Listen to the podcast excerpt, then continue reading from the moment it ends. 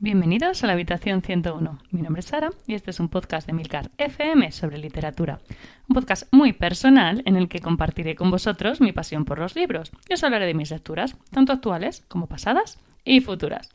Bueno, hola a todos y a todas, bienvenidos una quincena más a esta habitación 101. Estrenamos mes, el mes de abril, que es uno de mis preferidos del año.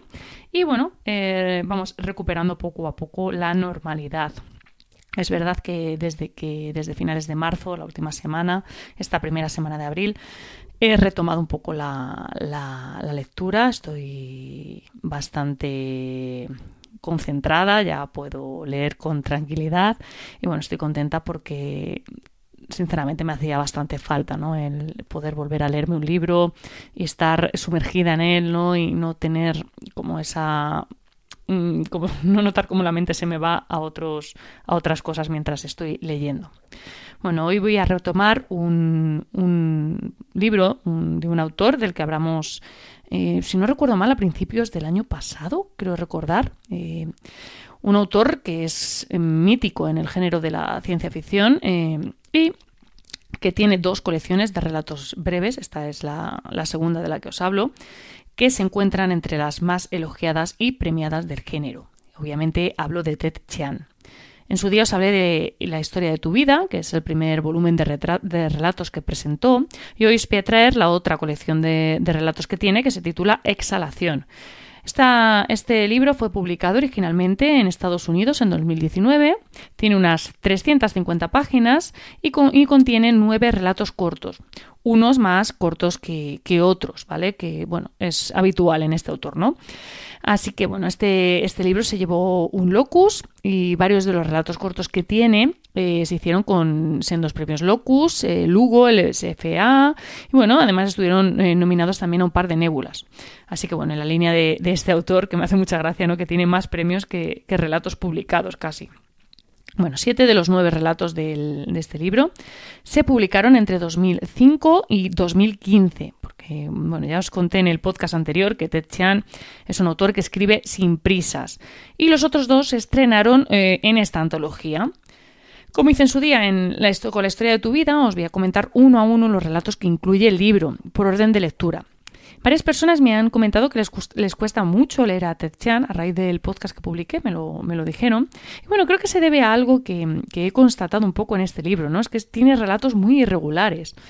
Mientras que hay algunos que deslumbras, que son maravillosos, otros pasan con más bien más pena que gloria y bueno, resultan un poquito decepcionantes, al menos bajo mi punto de vista. Eso hace que la lectura sea bastante irregular y bueno, entiendo que eso puede Mm, llevar a, ciertas personas a rendirse si eh, de entrada se topan con uno de sus relatos más flojos. Así que bueno, yo os comento uno a uno todos los relatos, lo que me han parecido, pues por si queréis eh, aproximaros a este, a este autor, pues escucháis este podcast y el que hice de la historia de tu vida y así podéis decidir por dónde empezar. Bueno, este libro arranca con un relato que se titula El comerciante y la puerta del alquimista. El protagonista es eh, Fubat Imbas, es un mercader de telas de Bagdad que descubre que uno de los vendedores del bazar oculta una puerta misteriosa en su tienda. Es una puerta que permite viajar en el tiempo. Es todo muy rollo las mil y una noches. Eh, no sé, la verdad es que a mí particularmente esto me encantó, me gustó muchísimo. Bueno, ya sabéis que a mí todos los, libros que me lleven a otras a otros países, pues ya me tienen ganada de inicio.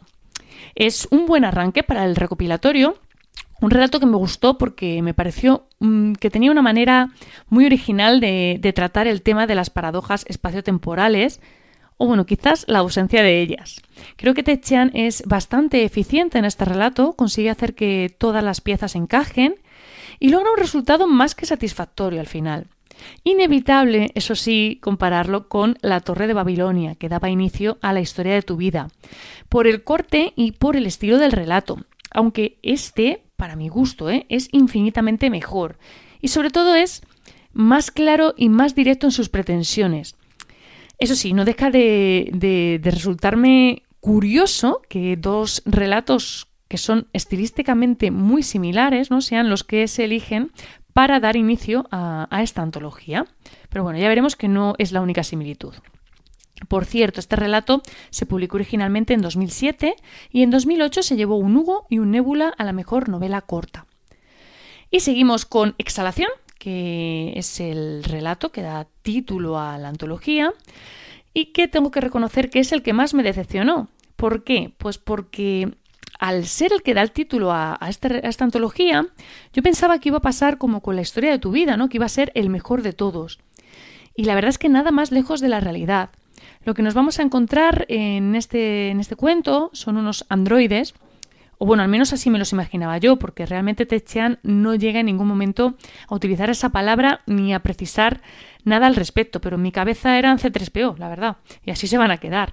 Bueno, el caso es que estos seres respiran a través de unas bombonas de oxígeno, unos pulmones artificiales cargados de aire que se insertan en la cavidad torácica y cambian cuando se vacían. Obviamente la historia no va de esto, pero como es muy breve, tampoco quiero entrar en, mucho en la trama porque bueno, es que el spoiler sería inevitable. A mí personalmente no me ha convencido. Es una de esas veces que Ted Chiang se marca un Philip K. Dick y se le ocurre algo que a priori es muy chulo y muy original, pero no termina de, de cuajar, no termina de llegar a buen puerto. Te quedas un poco como diciendo, pero ¿qué es esto que acabo de leer, no? Bueno, el siguiente relato eh, he tenido que buscar de, qué iba, la verdad, porque es que ni recuerdo haberlo leído. Así que os vais a hacer una idea de, lo que me ha parecido. Se titula Lo que se espera de nosotros y trata sobre un dispositivo llamado Pronostic que, a ver, eh, voy a intentar explicarlo. Básicamente es como un mando con, con una luz que se enciende un segundo antes de que lo pulses. Es una cosa que así contada pues parece bastante absurda, pero que bueno, viene a hablar sobre el libre albedrío. Básicamente el aparatito en cuestión pues viene a probar que no existe, que todas nuestras acciones están predeterminadas. Que la idea no es que sea mala, es que el relato tiene como tres páginas y no sé, me parece como insuficiente para contar algo de esta magnitud, sobre todo por cómo quiere contarlo, porque quiere abarcar mucho y al final es que se queda en nada. A mí, personalmente, y tras la experiencia con la historia de tu vida, me da la sensación de que Ted se maneja mucho mejor en distancias medias que en distancias cortas. Seguimos con El ciclo de vida de los elementos de software, que en realidad es una novela corta, que fue originalmente publicada en 2010. Se llevó un Locus y un Hugo en 2011 a la mejor novela corta, y en Los Nebula quedó finalista. Son unas 100 páginas, así que es el relato más extenso de todo el, volumen.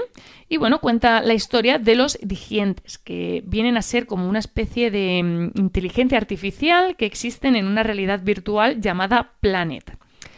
Mm, a ver, lo entrecomillo mucho, ¿vale? Es una forma de vida puramente digital. Una especie de mascotas con capacidad de hablar e incluso de leer que desarrollarán sus habilidades gracias al cuidado de los humanos. Así que bueno, con, los humanos que les cuidan, pues evidentemente van a establecer una relación muy estrecha y es esa relación de la que vamos a ser testigos eh, en las páginas de este libro que recorren unas dos décadas de, esta historia. Es un relato que descoloca, ¿no? Porque mientras uno se podría esperar que Chean se marcara un Blade Runner y empezara a divagar sobre si estos digientes son unos seres vivos, en realidad lo que va a hacer es lo que dice el título, ¿no? Va a contarnos su ciclo vital, es decir, todo lo que sucede desde que son ideados, una especie de entretenimiento para humanos, que a mí me personalmente me recordaba mucho a los, a los furbis, ¿no? Estos, estos bichitos con, pelo que hablaban, ¿no? O los tamagotchis, que si sois de, mi generación los recordaréis seguro. O bueno, cualquier intento de, mascota virtual, que seguro que hoy día los hay hasta más sofisticados que los que yo conocí en mi época. Bueno, pues total, eh, es, un, una mascota virtual, ¿no? Que va pasando por todo lo que habitualmente sucede con la tecnología, vamos. Mm, se pierde la novedad, se pierde el interés, se pierde la financiación y al final te encuentras pues con un modelo de teléfono para el que ya no existen actualizaciones, ¿no? La famosa obsolescencia programada. Todo esto contado muy bien, obviamente, muy detalladamente y se nota desde el punto de vista eh, que lo cuenta, porque es un punto de vista muy profesional, ¿no? Se, dedica, se nota que, este autor se dedica profesionalmente a redactar manuales de software. O sea, es muy evidente en esta historia. Ted se va a centrar en las cuestiones prácticas, ¿no? Lo de divagar ya se lo va a dejar al lector. y a todos los que han tratado este tema antes.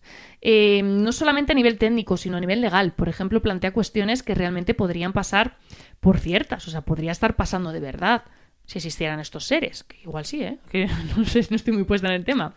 Vamos, que si se creara algo similar a estos digientes, pues no me sorprendía en absoluto que las cosas sucedieran tal y como imagina Chean. Y eso es algo que a mí personalmente me suele gustar.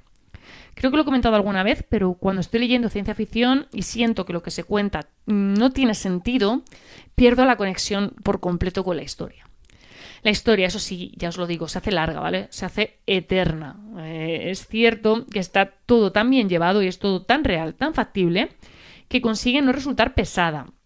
Un equilibrio que para mí es complicado de conseguir, pero que funciona.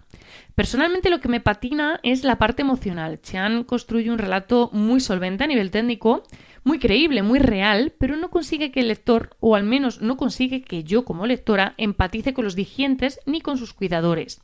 A mí me dan igual. No me importa que les suceda, más allá del mero interés por la evolución natural de la tecnología que los ha creado. Y eso creo que es un error del, del relato o igual no, igual lo está buscando a propósito. Bueno, el relato en sí es solvente, es interesante, pero no me ha resultado apasionante, le falta algo, ¿no? Y bueno, el final es un poco como ya. Y seguimos con La niñera automática, patentada por Daisy. El relato que cubre la cuota victoriana que en la anterior entrega cubría 72 letras.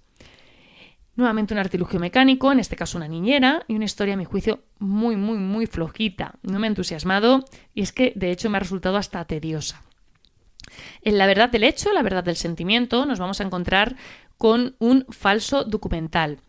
En este caso, eh, un falso artículo periodístico, como ya vimos en Te gusta lo que ves. A estas alturas el libro ya empieza a tener mm, demasiadas similitudes, ¿no? Em, entre, bueno, entre estos relatos y los de la entrega anterior. Eh, parece que sigue un patrón y que Chan eh, me está contando distintas historias, pero de la misma manera. Esta en concreto trata sobre Remem, que es un dispositivo que me recuerda mucho al que presentaban en, en tu historia completa, en Black Mirror, en la primera temporada en 2011. El relato de Techean es de 2013, así que sospecho que el autor se inspira en la serie. Básicamente lo que hace Remem es grabar todo, es una especie de bitácora personal que graba cada cosa, eh, todo lo que hacemos, ¿no? Y que rescata los recuerdos cuando son solicitados. Pues en plan, oye, Remem, recuérdame que cene anoche, ¿no? Y te aparece un vídeo tuyo cenando. Bueno, pues es algo así, pero utilizado para cosas más serias. Eh, pues, por ejemplo, pues para recordar quién dijo qué en esa discusión que tuvisteis la semana pasada algo que no tengo muy claro yo que sea tan buena idea. No está mal, es un relato interesante y el hecho de que mezcle dos historias completamente independientes en el mismo, pues me pareció bastante curioso. El dispositivo en sí, bueno, pues como os digo, no me resultó extraordinariamente original, pero creo que Chan sí que consigue escribir una historia diferente, ¿no? En torno a él y, bastante solvente, sale, le sale bastante bien. Seguimos con El Gran Silencio, que es una historia rarísima, pero muy muy rara, sobre papagayos. A ver, tampoco es tan rara. Básicamente, Chean lo que viene a decirnos es que para, para qué buscamos vida inteligente fuera de nuestro planeta si no nos hemos parado a buscarla dentro. Y lo hace a través de un relato contado por un papagayo. Bueno, vale, es raro, es raro. Es que, mm, estoy diciendo lo del papagayo y me suena rarísimo. Bueno, es el típico relato hiper breve de Chean que busca lanzar una reflexión rápida al lector. Como os decía, a mí en distancias cortas, Ted Chan no me convence en absoluto. Ónfalo, que viene a ser la versión de El infierno es la ausencia de Dios eh, que tenemos en esta novela.